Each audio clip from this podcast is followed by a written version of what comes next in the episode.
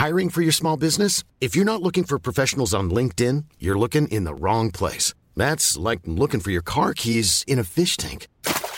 LinkedIn helps you hire professionals you can't find anywhere else, even those who aren't actively searching for a new job but might be open to the perfect role. In a given month, over 70% of LinkedIn users don't even visit other leading job sites. So start looking in the right place. With LinkedIn, you can hire professionals like a professional. Post your free job on linkedin.com slash people today. Bonjour à toutes et à tous et bienvenue dans le Morning Mood de ce mercredi 2 juin. Il est 6h15 et j'espère que vous avez passé une bonne nuit. Alors...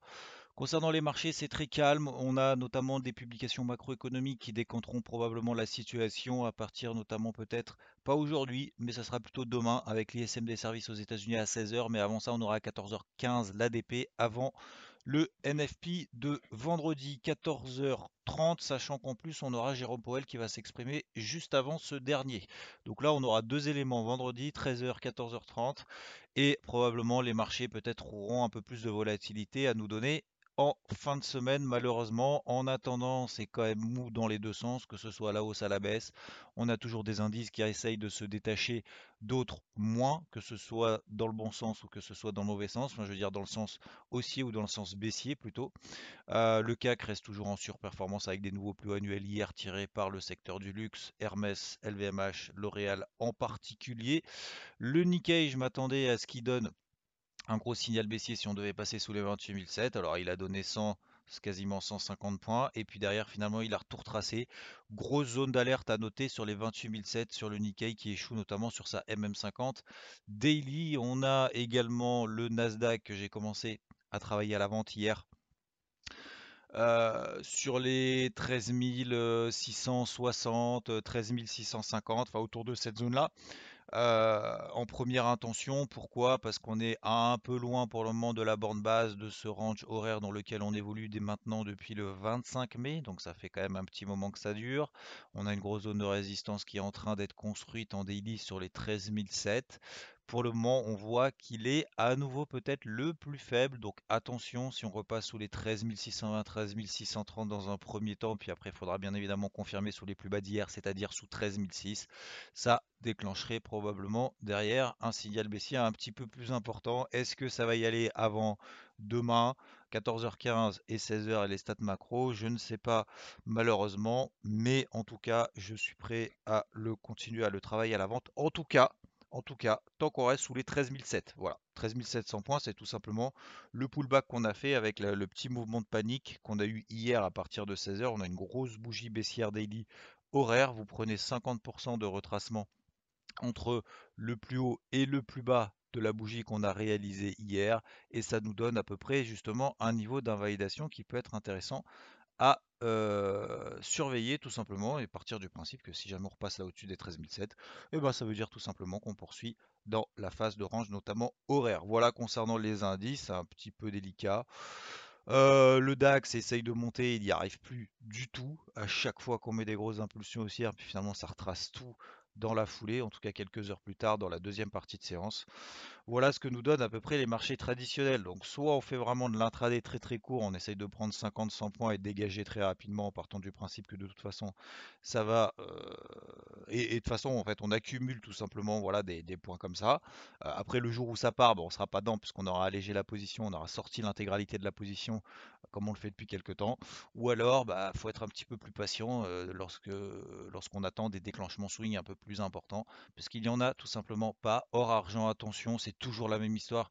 On l'a vu dimanche dans le débrief hebdo, très rapidement, l'argent qui n'arrive pas à passer les, 28 dollars 30, le dollar qui, est censé être plutôt faible, bah, il tient quand même, ça fait quasiment un mois qu'il est dans un espèce de micro-range, notamment en daily. L'eurodoll n'arrive plus, note plus à donner d'indications haussières ou baissières. Donc là-dessus, vraiment à l'écart parce que franchement, c'est vraiment pas simple. On a, on a l'or qui monte, qui essaye de monter. Alors toutes les semaines, il monte un peu, hein, pas de problème. Par contre, en intraday, il y a vraiment des gros écarts qui sont réalisés. On est à 1916, là on se retrouve sous les 1900 sur le dollar hier. Hein. On était au-dessus des 1916 dollars, on se retrouve sous les 1897 dollars. Donc on voit vraiment beaucoup de, volatilité là-dessus. Or, le pétrole, c'est exactement la même chose. Bah oui, effectivement, il est haussier. Alors il y a des grosses impulsions haussières, pas de problème. Par contre, deux jours d'affilée, ça n'accélère pas plus que ça. Donc en fait, globalement, ce qu'on voit sur l'ensemble du marché hein, traditionnel, c'est que les accélérations, elles durent une demi-journée et puis après c'est terminé. Voilà. Donc c'est le principe même des ranges, euh, c'est le principe même du manque de catalyseurs. Très probablement les marchés attendront du coup les grosses statistiques macroéconomiques de la semaine, en fin de semaine. Et euh, concernant les cryptos, c'est toujours la même histoire. On a cet après-midi le crypto hebdo. Hier soir, on a fait un gros live notamment sur Twitch pendant une heure et demie jusqu'à 22 heures pour ceux que ça intéresse. Et euh, on fera ça une fois par semaine, tout simplement pour discuter un peu de tout ça. Et, et donc le crypto hebdo en fin de journée pour faire le point un peu plus précisément sur les cryptos. Mais en attendant, c'est toujours la même histoire. Bah, il ne se passe pas grand-chose. On est simplement dans des phases de latérisation. C'est plutôt positif, je trouve, que après la panique qu'on a eue, qui n'est pas non plus une deuxième vague derrière tout de suite instantanément qui se remet. Il y a des cryptos qui surperforment par rapport à d'autres. Ne regardez pas que le Bitcoin. Alors, si vous êtes positionné, bien évidemment, que sur le Bitcoin, vous ne regarderez que le Bitcoin. Mais il y a peut-être des trucs mieux à faire. Pourquoi? Parce que le Bitcoin sous-performe. Il monte moins vite que les autres. Ça fait un moment que ça dure. J'ai regardé notamment les performances depuis trois mois et donc hier sur les 50 plus grosses cryptos, il est euh, dans le flop euh, dans le flop 5 des euh, pires performances, donc des moins bonnes performances, en tout cas moins 20% depuis trois mois, des pires performances dans le top 50 des cryptos donc des plus grosses valorisations. Donc la preuve que le Bitcoin c'est pas le truc pour le moment star du moment. Il y a des trucs qui surperforment. Je vous en donne une par exemple, par exemple Cardano, qui est déjà en train de repasser au-dessus et qui est largement repassé au-dessus de ses plus hauts d'hier dans la nuit, au-dessus des 1,70 dollars. Donc vous voyez, il y a des cryptos comme ça qui surperforment et qui donnent des signaux, je ne vais pas dire haussiers, mais en tout cas des signaux positifs, des signaux haussiers à très court terme et des signaux positifs. Euh, plus que d'autres. Voilà. Donc c'est peut-être là-dessus qu'il faut se concentrer, notamment si on fait de l'intraday. Si après on est positionné déjà sur quelques cryptos et qu'on attend de voir un petit peu qu'est-ce qui se passe, bah forcément il n'y a pas grand-chose à faire pour le moment, si ce n'est d'attendre un petit peu. Je vous souhaite une très belle journée. Je vous dis à plus tard. Le morning mood est plus court que d'habitude, mais au moins plus clair, plus précis pour ceux qui sont au boulot, très proches de chez eux. Je vous souhaite une bonne journée. Je vous dis à plus. Ciao. Planning for your next trip?